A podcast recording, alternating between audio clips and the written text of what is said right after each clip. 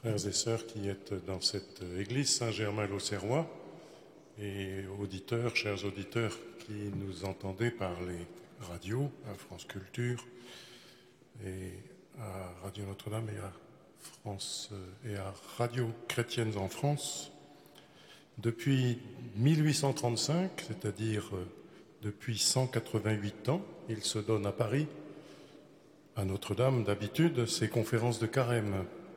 C'est à l'initiative d'un laïc aujourd'hui bien heureux, Frédéric Ozanam, universitaire reconnu et déjà fondateur des sociétés de Saint-Vincent de Paul qu'elles ont commencé. Ozanam en avait fait la suggestion à l'archevêque d'alors, monseigneur Hyacinthe de Quellen. Henri Lacordaire, d'abord prêtre diocésain, puis restaurateur de l'ordre dominicain en France, après la Révolution, était déjà connu et apprécié, et son succès à Notre-Dame a été immédiat et s'est répété une deuxième année. Devenu dominicain, il reprendra ses conférences dans la chaire de Notre-Dame de 1843 à 1852. La tradition était établie et elle a résisté à beaucoup d'aléas. Les historiens disent que c'est plus d'un millier de conférences qui ont été données, traduisant le souci de l'Église de Paris de relever certains défis contemporains de la culture et de l'expression de la foi.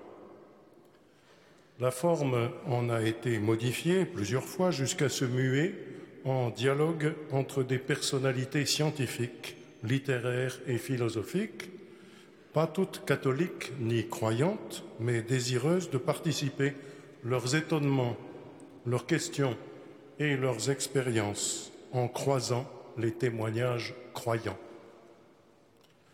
Aujourd'hui, dans nos sociétés qui alternent entre goût des technologies sans cesse nouvelles et fatigue d'un monde qui ne sait plus s'il faut inventer l'avenir, devant le spectacle de nos villes qui se transforment sans cesse et les récriminations contre les chantiers mobiles et permanents qui les paralysent, à l'approche de retrouver si tout continue d'aller bien dans moins de deux ans, notre cathédrale, fraîche et majestueuse, nous avons pensé vous faire méditer sur le vieux et le neuf.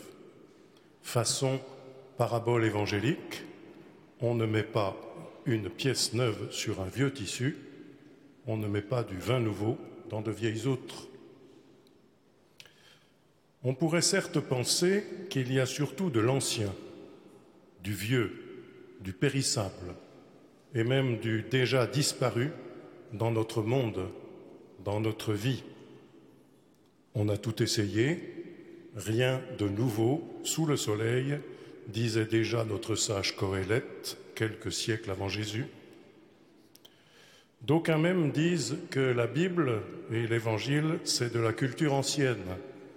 Ce sont de vieux textes qui ne nous apportent plus rien je me souviens d'avoir entendu ou lu les propos d'un candidat à une fonction élective de la République dans un temps où cela pouvait faire recette et pour des auditoires qui auraient pu aimer cela, qu'il était plus ou moins catholique, mais qu'il était irrité par les discours des prêtres, il parlait des homélies, qui commentaient leurs textes, leur textes sacrés hors d'âge. En accueillant hier les 414 catéchumènes du diocèse de Paris en vue de leur baptême la nuit de Pâques, et en lisant leurs lettres de demande, j'ai fait ces jours derniers l'expérience du contraire. Ces textes sont neufs. Ils parlent au cœur de nombre de nos contemporains. De siècle en siècle, l'histoire de Zachée, celle de Nicodème, les récits des apôtres, Saint François de Sales et les textes de Joseph Ratzinger, Benoît XVI parlent et continuent de parler, de rejoindre l'expérience de ceux qui vivent de la foi, de ceux qui découvrent le Christ. C'est bien sûr le renouveau de notre cathédrale, passé par l'épreuve du feu, qui nous a inspiré ce thème plein de promesses c'est l'enthousiasme de tous ceux qui travaillent à ce chantier magnifique et impressionnant qui se communiquent déjà. C'est la promesse de retrouver un lieu qui nous est cher, mais de le retrouver comme aucun contemporain ne peut se vanter de l'avoir vu. Depuis l'époque d'Eugène Viollet-le-Duc, elle n'aura jamais été aussi pimpante, aussi émouvante, aussi neuve, après plus de 850 ans. Je suis heureux que monseigneur Bernard Potvin ait accepté de relever le défi de cette nouveauté qui vient. Nouveauté stimulante pour la foi, pour la pratique liturgique et pour la rencontre des millions de touristes qui viendront y voir le témoignage de la nouveauté que le Christ apporte au monde. Monseigneur Bernard Potvin est prêtre de l'archidiocèse de Lille que Dieu m'a donné la grâce de servir et prêtre de Saint-François de Sales dont il aime apporter le message partout. Il fut supérieur du séminaire de Lille et vice-recteur de son université catholique, avant d'être secrétaire général adjoint et porte-parole de la conférence des évêques de France. Aujourd'hui, il est missionnaire de la miséricorde, prédicateur diocésain, prédicateur à France Culture. Je sais déjà qu'il va nous ouvrir de belles perspectives de médiation, de méditation en ce temps de carême. Dieu fait du neuf. Ouvrons les yeux.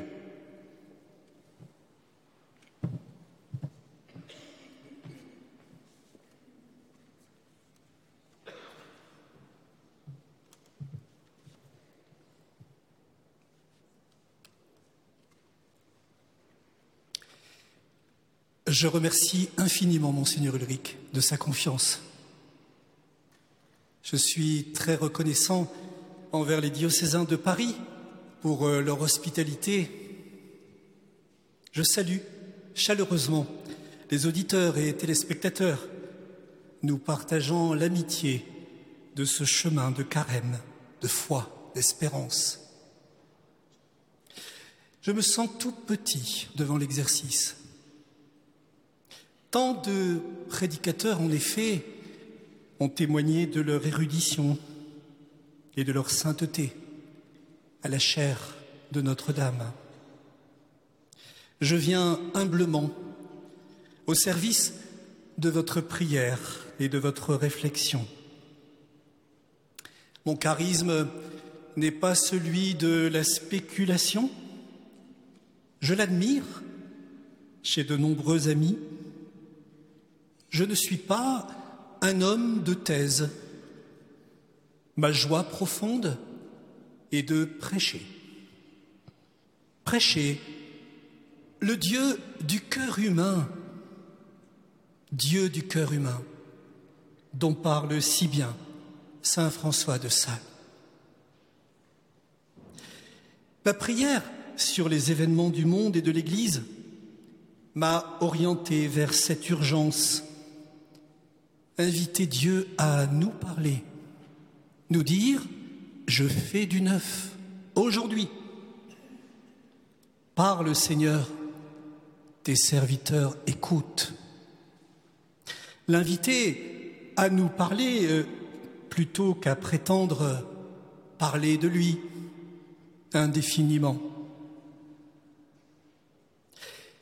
Éclairer de l'intérieur par sa divine présence à nous-mêmes, nous essaierons de discerner la puissance de conversion qui se trouve dans les signes des temps. Seigneur, que désires-tu nous signifier en ces temps chaotiques? Ma préparation intérieure de ces rendez-vous dominicaux se veut complémentaire de la richesse des chaires universitaires.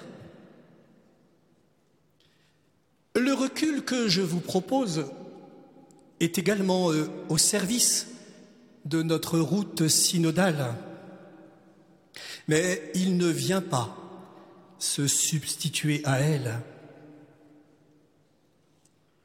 Je souhaite que ma proposition soit dépouillé des oripeaux, oripeaux euh, du repli illusoire,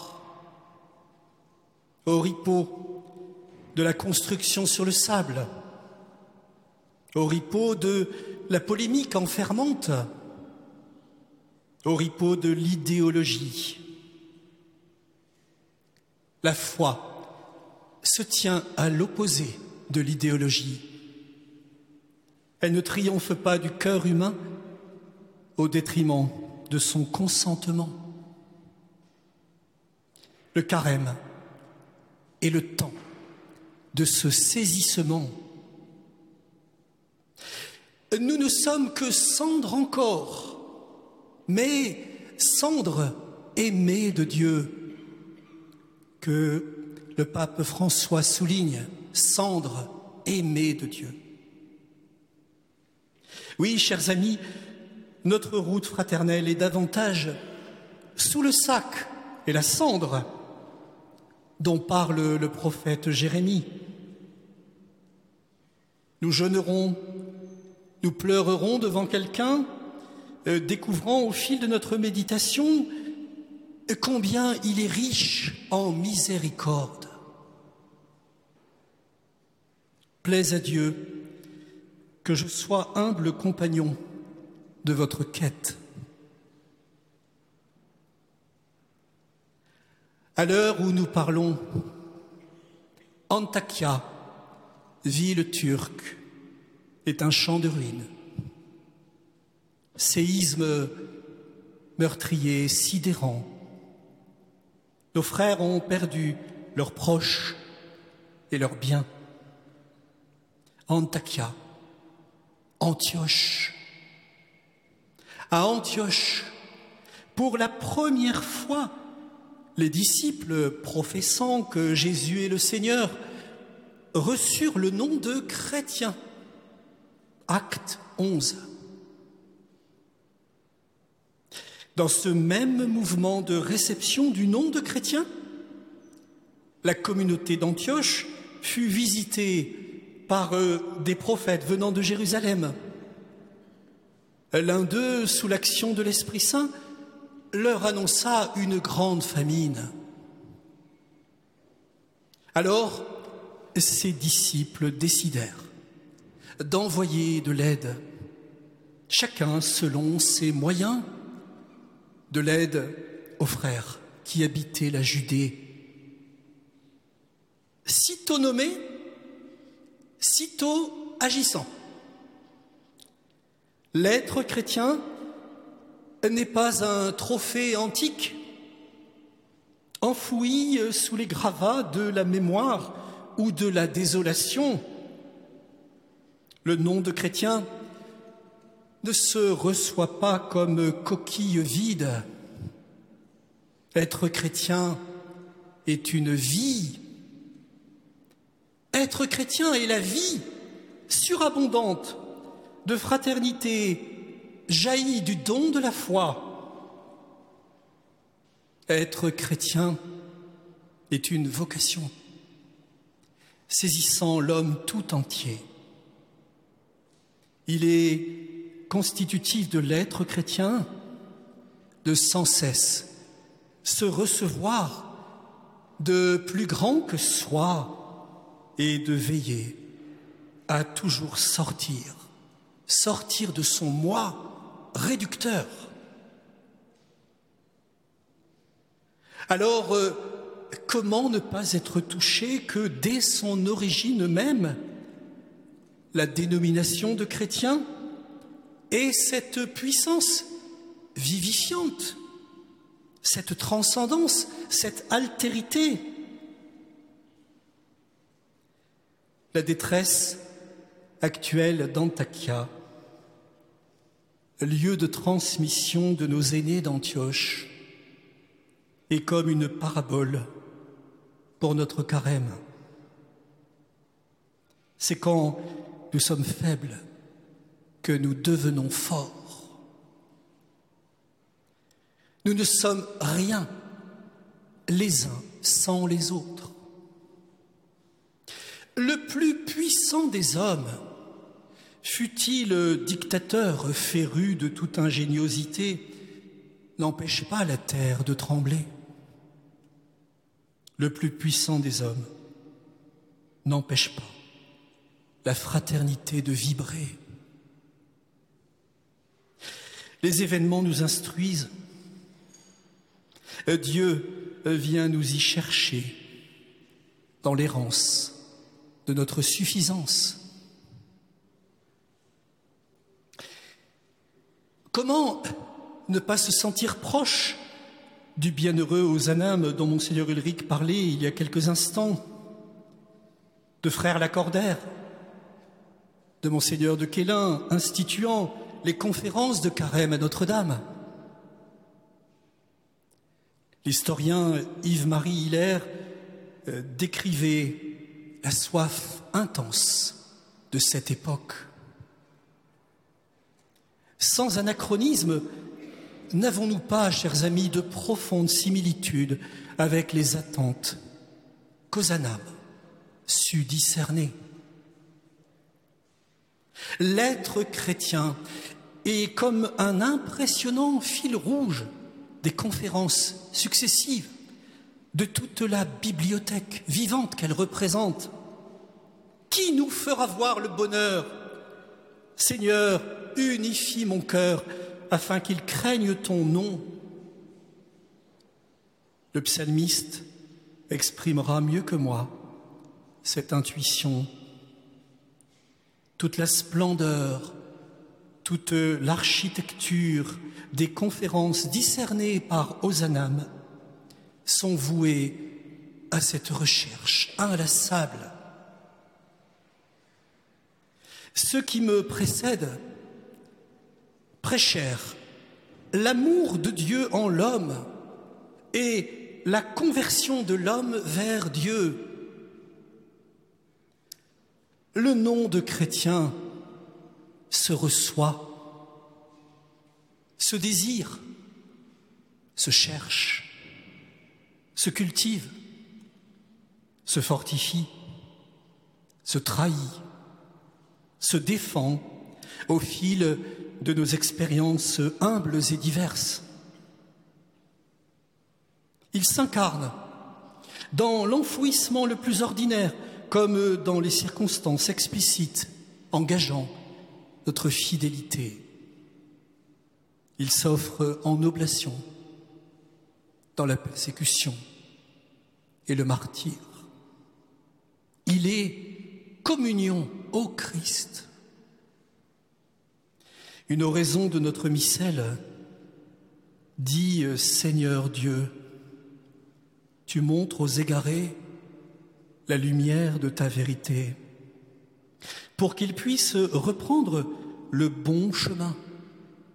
Donne à tous ceux qui se déclarent chrétiens de rejeter ce qui est contraire à ce nom et de rechercher ce qui lui fait honneur. Quinzième dimanche du temps ordinaire.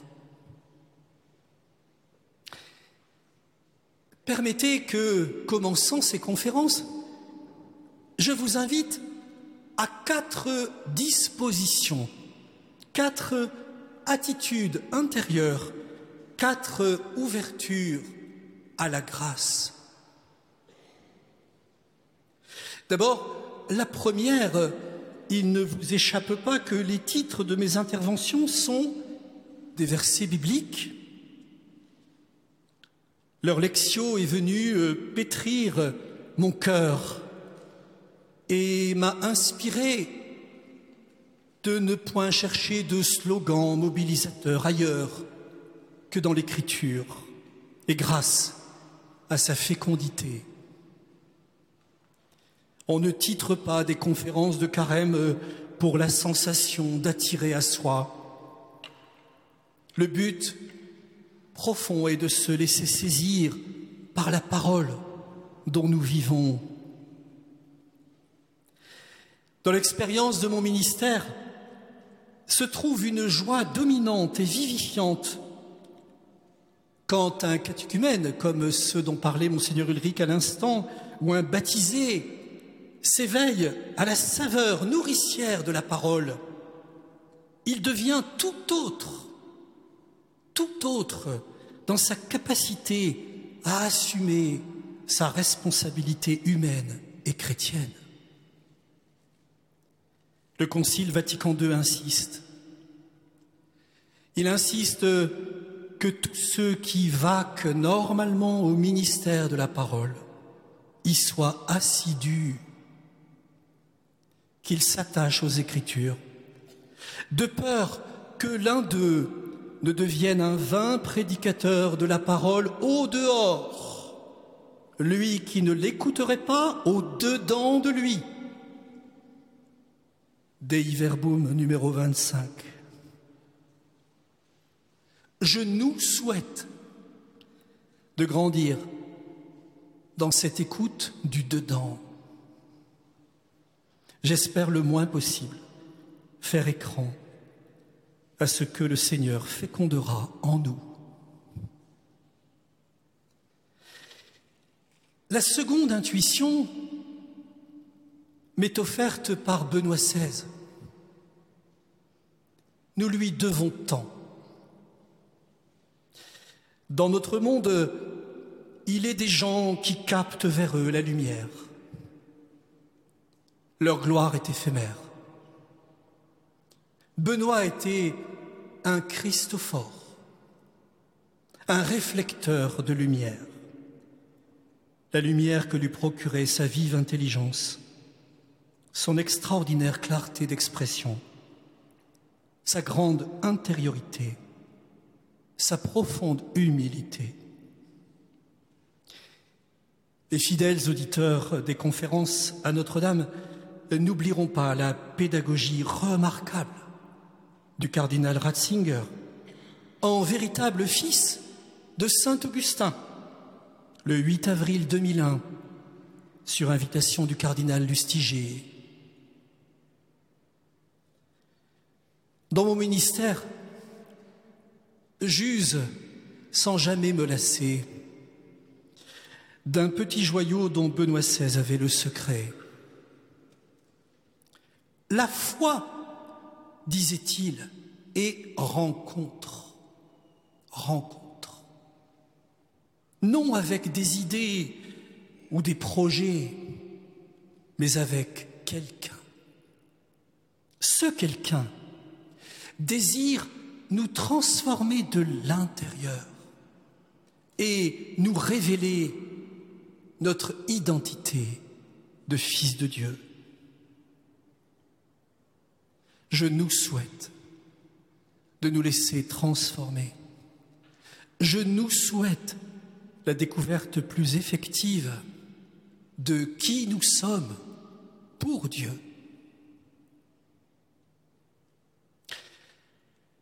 Ma troisième insistance est que soit bien intégrée en nos esprits la nouveauté que nous apprendrons à regarder ce thème de la nouveauté. Il ne s'agit pas de la nouveauté fugace, consumériste.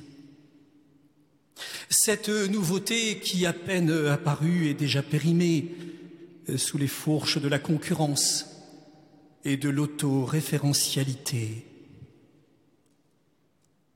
La nouveauté dont nous sommes chercheurs et surgissement. Elle échappe à nos catégories pour d'autant mieux les éclairer, les vivifier. Annoncée par Isaïe comme saisissant toute chose, cette nouveauté grandit l'humain. Elle n'exonère pas notre personne de l'épreuve aride du questionnement abrasif. Elle est mûrissement progressif quant à notre perception. Elle est aussi mystérieusement agissante, au-delà de nos sens. Le prophète nous guide dans les obscurités vers le discernement lumineux de cette nouveauté cette nouveauté irrévocable en Jésus, dès avant sa Pâque, Jésus se sait et s'éprouve comme celui qui apporte absolument le salut. Le carême, notre carême et communion à son combat pour que l'homme accueille en lui toute nouveauté, ne venant pas de ce monde, mais trouvant sa royauté en un autre. Toute nouveauté s'accomplit dans le consentement de Jésus à la volonté aimante du Père. Ce qui est neuf et que Dieu seul peut susciter, c'est ce que Karl Rahner appelait la radicalité victorieuse avec laquelle le Père se tourne vers le Fils sous un mode qui n'existait pas jusqu'alors parmi les pécheurs. Je nous souhaite, je nous souhaite d'expérimenter ensemble la force, l'unicité de cette nouveauté. Dieu s'y engage. Je fais du neuf. L'espérance ne peut décevoir ceux qui s'entraident à ouvrir les yeux La quatrième disposition est comme servante des trois premières. En effet, si nous écoutons Dieu, si nous nous laissons transformer par lui, si nous saisissons que tout en nous est déjà renouvelé par lui, manque cette quatrième attitude du cœur. Nous évoquons ici l'importance de la communication humaine.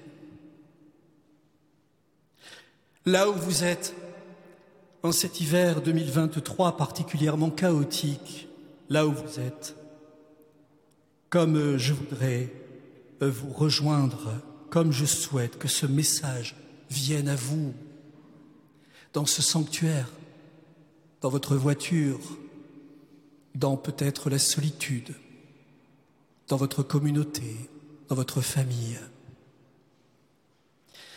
Saint François de Sales, qui marque ma vie, euh, disait Il faut que nos paroles soient enflammées, non par des cris et des actions démesurées, mais par l'affection intérieure.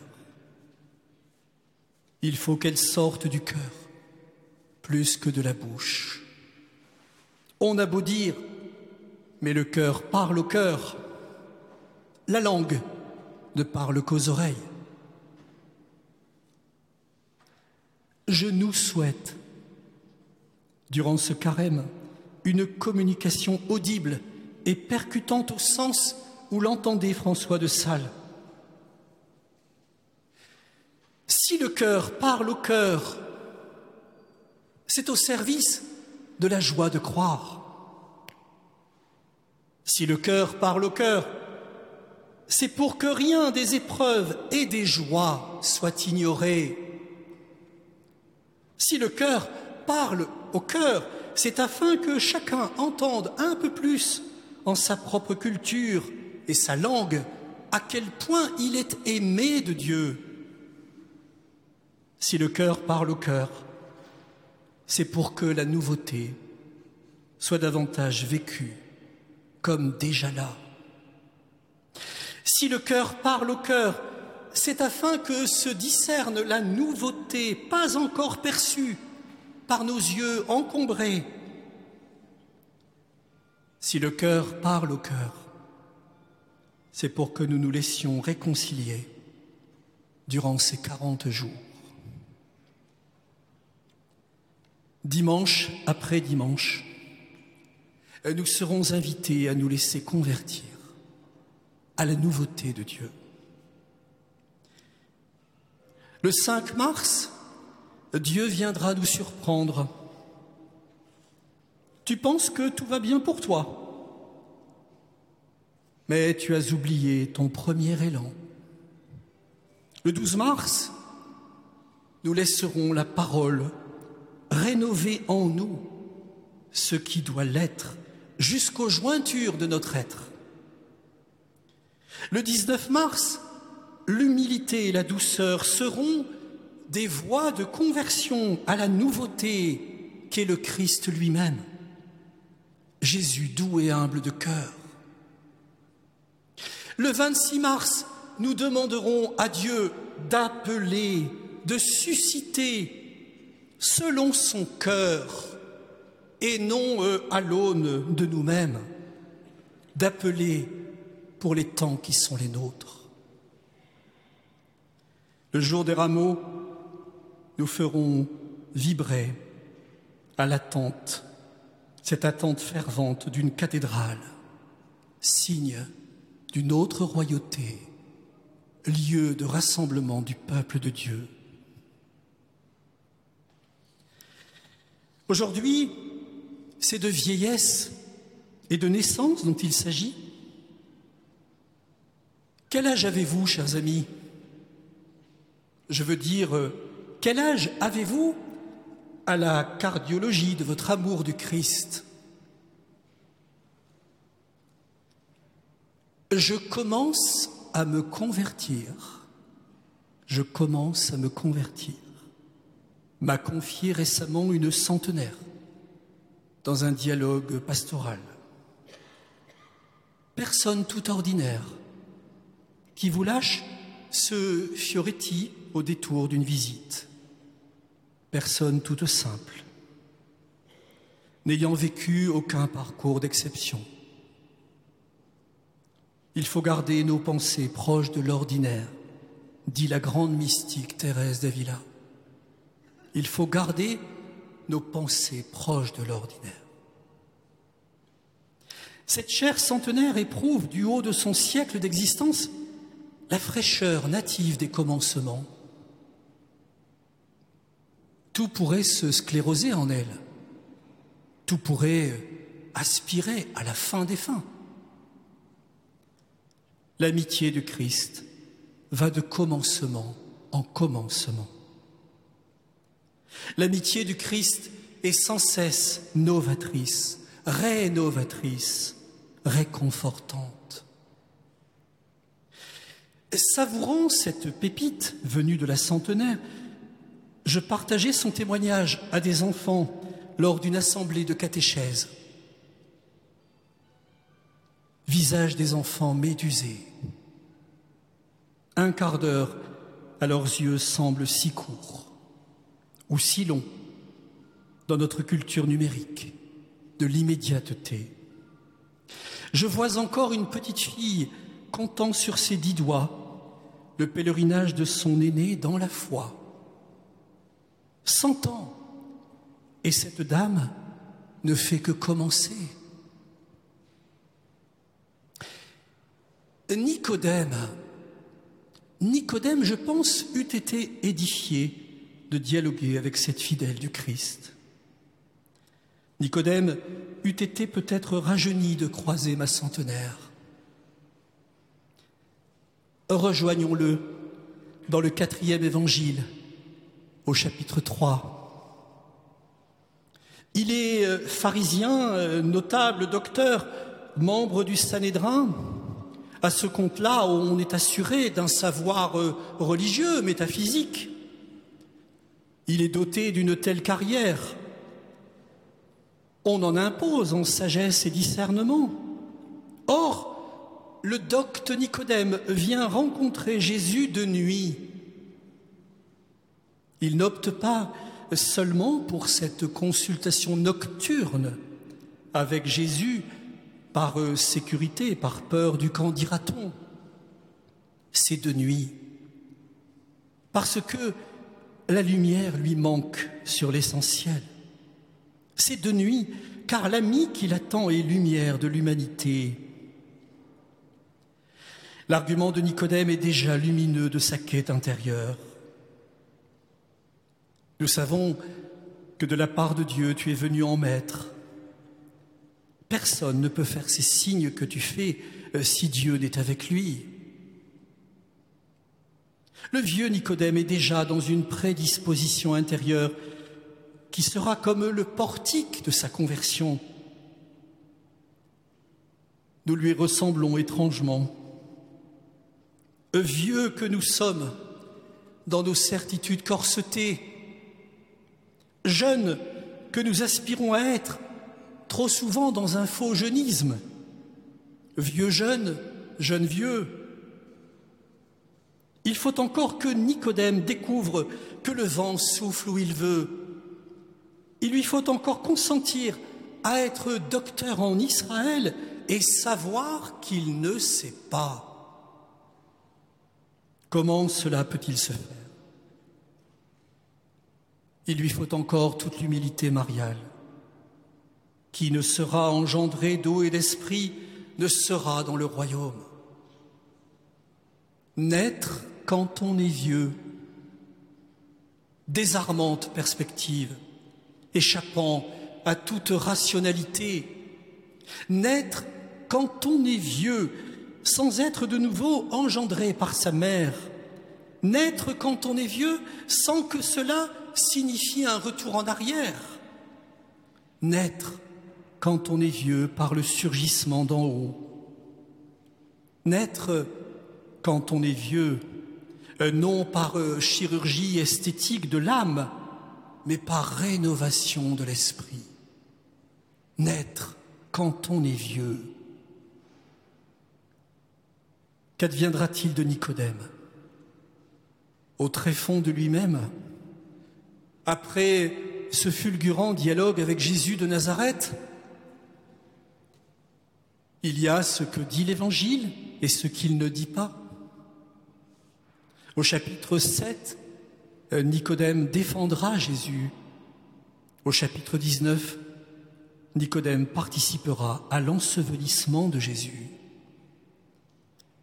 La force de ces deux gestes rapportés par le quatrième évangile suffit à dire la transformation du vieil homme. Lui qui butait au chapitre 3 sur la nouveauté, parvint-il à consentir à ce que cette nouveauté vienne d'en haut? On ne défend pas Jésus le Nazaréen comme il le fit sans être épris de lui. On ne juge pas quelqu'un qu'on ne connaît pas, fut son plaidoyer en faveur de Jésus, signe qu'il répondait de Jésus, en connaissance de lui. On n'ensevelit pas le Nazaréen d'une quantité surabondante de myrrhe et d'aloès. Si Jésus n'a pris la première place dans votre cœur, l'ensevelissement relaté prend euh, figure royale, alors que notre Seigneur a été traité en malfaiteur. Laissons Nicodème à Dieu et Dieu à Nicodème. Réjouissons-nous du travail patient de Dieu entre les lignes de nos perceptions. Comme l'écrit le père Claude Flippo, toute la philosophie du monde, y compris la connaissance des Écritures et de ses commentaires, ne peut susciter la naissance spirituelle d'en haut. Dieu fait du neuf. Il le fait dans le travail de sa grâce, ne venant jamais entraver notre liberté, mais venant ancrer cette liberté dans la lumière de la vérité. Nous ne cessons de courir sans toujours percevoir pour qui et pourquoi. La Covid, les tensions géopolitiques, sociales, les graves crises traversées par l'Église peuvent nous donner le sentiment de prendre un coup de vieux, de prendre un coup sur ce que nous espérions, de prendre un coup tout court. Naître de nouveau peut nous sembler irréel, inatteignable.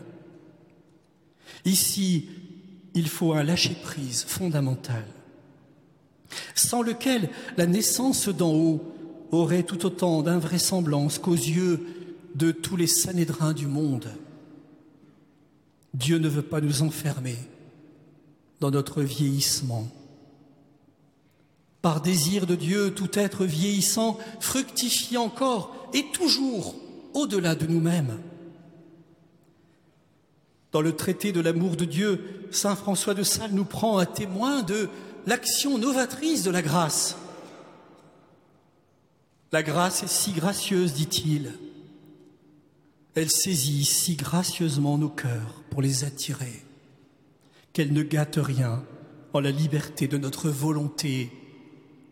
Elle touche puissamment, mais pourtant si délicatement, les ressorts de notre esprit, que notre franc arbitre n'en reçoit aucun par contrainte. La grâce a des forces, non pour forcer, mais pour allécher le cœur. Elle a une sainte violence, non pour violer, mais pour rendre amoureuse notre liberté. Elle agit fortement, mais si suavement que notre volonté ne demeure point accablée sous sa si puissante action. La grâce nous presse, mais elle n'oppresse pas notre franchise. Les attraits divins nous laissent en pleine liberté de les suivre ou de les refuser. Dieu fait du neuf. Tant que l'Évangile ne sera pas bonne nouvelle à la fine pointe de notre être, nous serons des vieux. Vieux euh, non pas au sens psychosocial, mais vieux de la sclérose du cœur, vieux de toute artériosclérose théologale. Le contraire d'un peuple chrétien, c'est un peuple triste et un peuple de vieux, écrit Bernanos dans le journal d'un curé de campagne. Il ajoute Tu me diras que la définition n'est pas trop théologique. D'accord, mais elle a de quoi faire réfléchir les messieurs qui baillent à la messe du dimanche. Bien sûr qu'ils baillent. Tu ne voudrais pas qu'en une malheureuse demi-heure par semaine, l'Église puisse leur apprendre la joie? J'espère, chers amis, ne pas avoir encore à ce stade suscité votre bâillement. Mais avouez que le curé de campagne de Bernanos touche un point éminemment sensible. Serions-nous vieux de ne pas être joyeux, vieux de ne pas être ravivés? Vous percevez que mon propos n'est donc surtout pas un volontarisme, une course forcenée, ou l'été noir de nos responsabilités devant les défis présents ou à venir. L'erreur serait de réduire la réflexion de ce dimanche à la longévité d'être. Certes, la durée de vie marque la démographie de notre Europe et de nos communautés. Certes, le bien vieillir est une responsabilité collective. Mais au sens spirituel, l'être humain doit entrer sans cesse en apprentissage de la rénovation que Dieu prépare.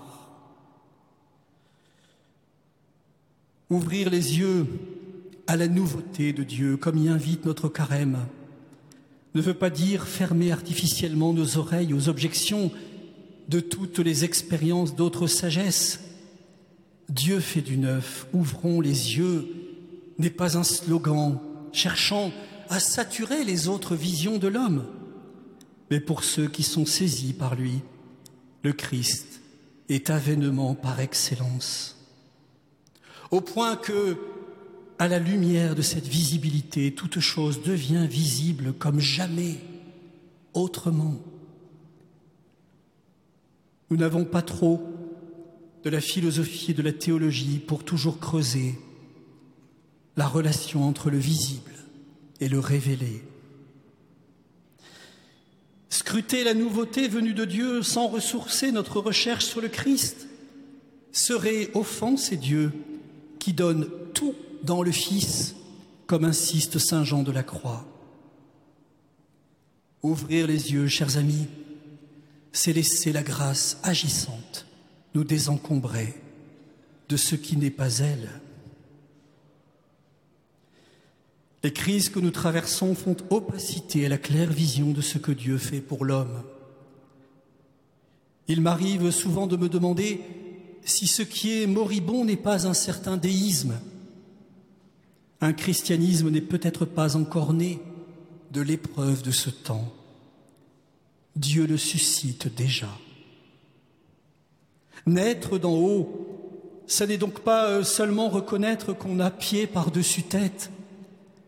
Naître d'en haut, c'est refuser de naître d'en bas. C'est offrir l'en bas à la miséricorde venue d'en haut. Notre misère est le trône de la miséricorde.